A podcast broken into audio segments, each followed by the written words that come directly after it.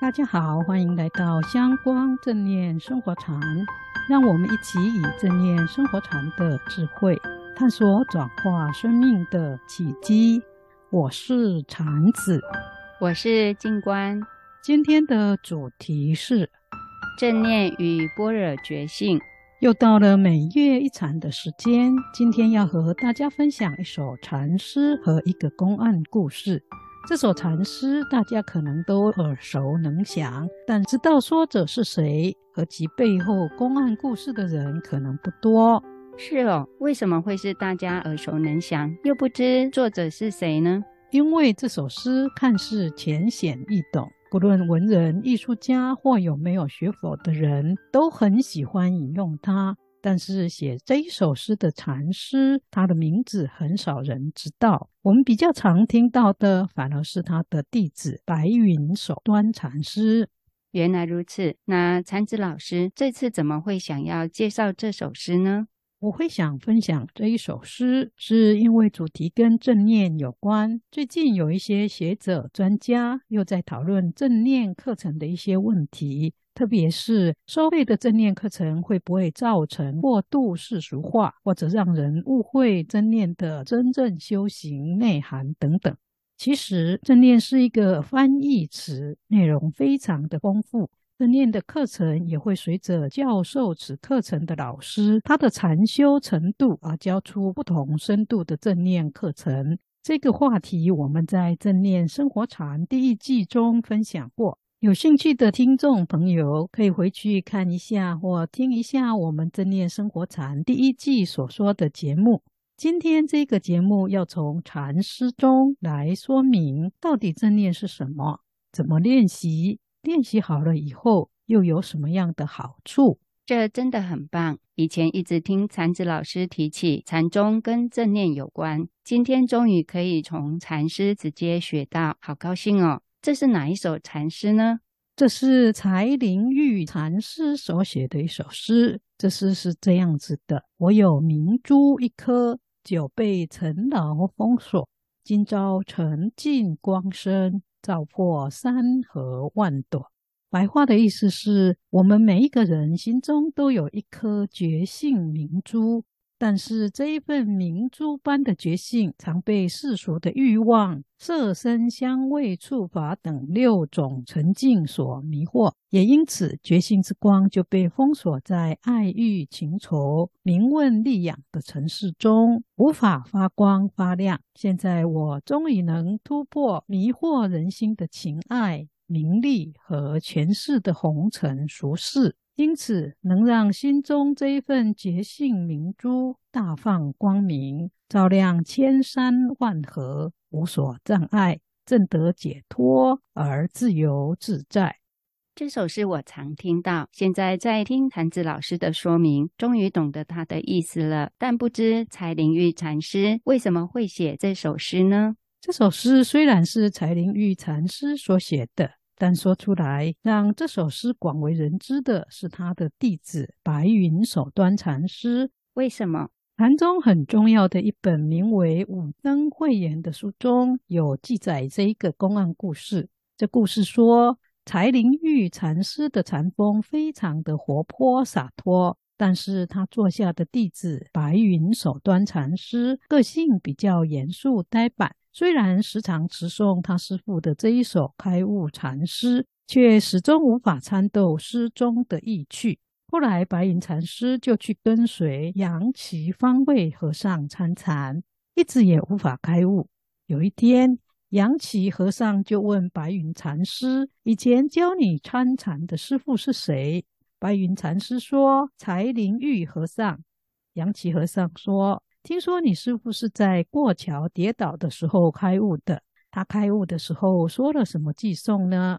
白云禅师就说出了这一首诗：我有明珠一颗，久被尘劳封锁，今朝沉静光生，照破山河万朵。杨岐和尚听了之后就哈哈大笑，不发一语就走开了。白云禅师被他这一笑困住了，左思右想。百思不得其解，白天想，晚上也想，想到晚上都无法入睡。但是还是想不出原因。第二天一大早，他终于忍不住，就去问杨岐和尚为什么会笑。那时候因为刚好是年底，杨岐和尚就问他：“你昨天有看到庙前驱逐异鬼表演中的那两位戴面具的小丑吗？”白云禅师说：“有。”和尚就说：“你一点也比不上他们。”白云禅师很吃惊地问。这是什么意思呢？杨岐和尚回答道：“他们跳驱邪舞时，动作都很滑稽搞笑，目的就是为了逗人笑，而你却害怕人家笑你，处处执着，这岂不是比不上那一些小丑吗？”白云禅师一听，豁然开朗，就在那一刹那间放下了执着，也因此开悟了。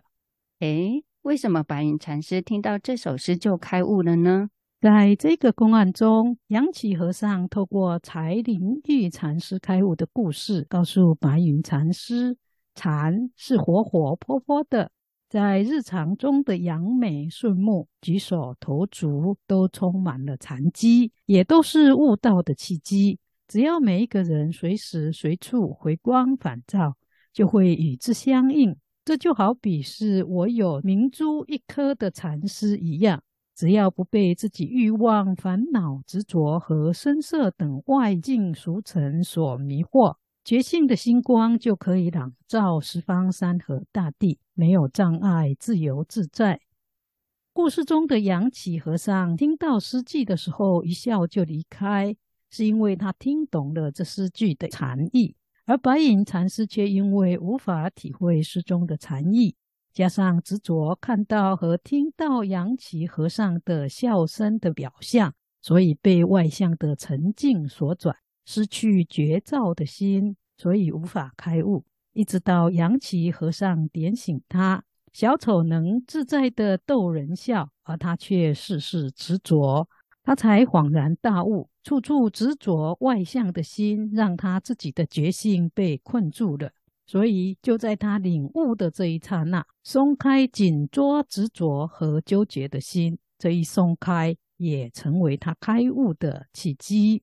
原来如此。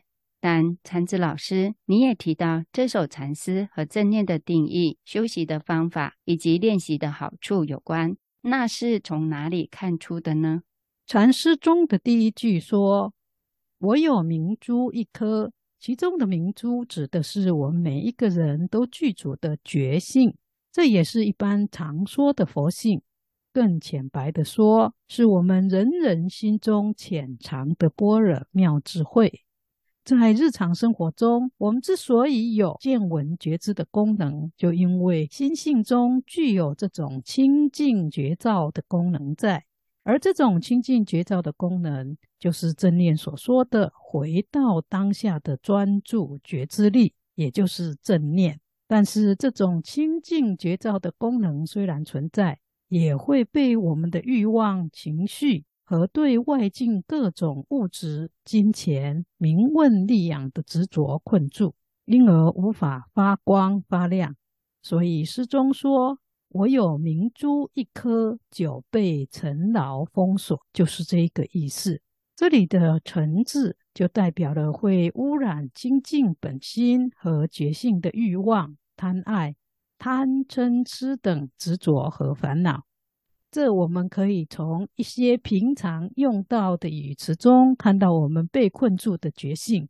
例如，我们会说人意乱情迷、发飙失去理智。或财迷心窍、丧心病狂等，这些词都是对一个人因为欲望过度、执着太深、迷失心性和无法觉照的描述。从这一些描述中，我们可以看到，人因为深陷于沉静的执着中，暂时失去了心性中觉照的智慧之光。这也可以说是失去了日常中的正念。但幸运的是，如果我们能够好好的修炼，就能够把迷失的心找回来，进而放下对事物的各种执着，那么正念觉性之光就可以发挥出来了。所以诗中最后两句说：“今朝澄净光生，照破山河万朵。”沉静就表示不会再被声色、俗情和名利等所诱惑，心也不会因为执着这些沉静而变得暗淡无光。相反的，因欲望执着的减少，心里的觉照智慧之光就能够发挥出来，突破情欲和名利中的限制，因而能打破时间和空间的障碍，达到照见十方山河大地自由自在的境界。这听起来好深哦。我们用个比喻来说吧。这就好比海水受到晨风的吹拂时，出现了一些涟漪水泡。如果我们因为水泡之美执着那一些暂时现起的水泡，就会看不到整个大海水。反之，如果我们能够看透现起的水泡，只是海水受风吹起暂时幻现的小水滴，我们就可以看到整个大海之美。这也就是照破山河万朵的功能和好处。如果人只有看到自己，什么都自以为是，也都只为一己之力去做事，就无法活得洒脱和自在。因为你执着一小块，他也执着一小块，慢慢的，本来无有障碍的互动时空，就会被隔成处处有障碍、寸步难行的世界。而正念。如果从这首诗来看，正念就是每一个人潜藏的觉性妙智慧。正念虽在，还是需要培育和开发的。所以我们要时时关照当下，不要让这一份觉性被情欲和名利等俗尘的外相所蒙骗。这样般若觉性的智慧之光才能发挥作用，照破各种障碍，让人自由自在。不受时空限制的去做利益世界和所有人的事，这就是正念开发后的大功用。现在终于明白了。就禅宗而言，正念就是每个人都具足的般若觉性。这份正念觉性的开发，需要透过日常的培育和开发。不要迷失在名利的私欲和各种世俗沉静中，这样才能开发出能觉照山河大地的觉性般若妙智慧，也才能活得解脱自在，同时又有能力去帮助别人。是的，静观帮我们把这一首诗和正念的核心关系及内容摘要得很清楚，大家不妨多持诵几次这首诗。也试着依诗中所说的来开发我们心中的觉性和正念的明珠。好的，这么棒的一首诗，我要把它背起来，时时用来提醒自己。很快的，我们的节目也接近尾声，大家别忘了订阅和分享，您的支持是对我们节目最大的鼓励。我们下周见，下周见。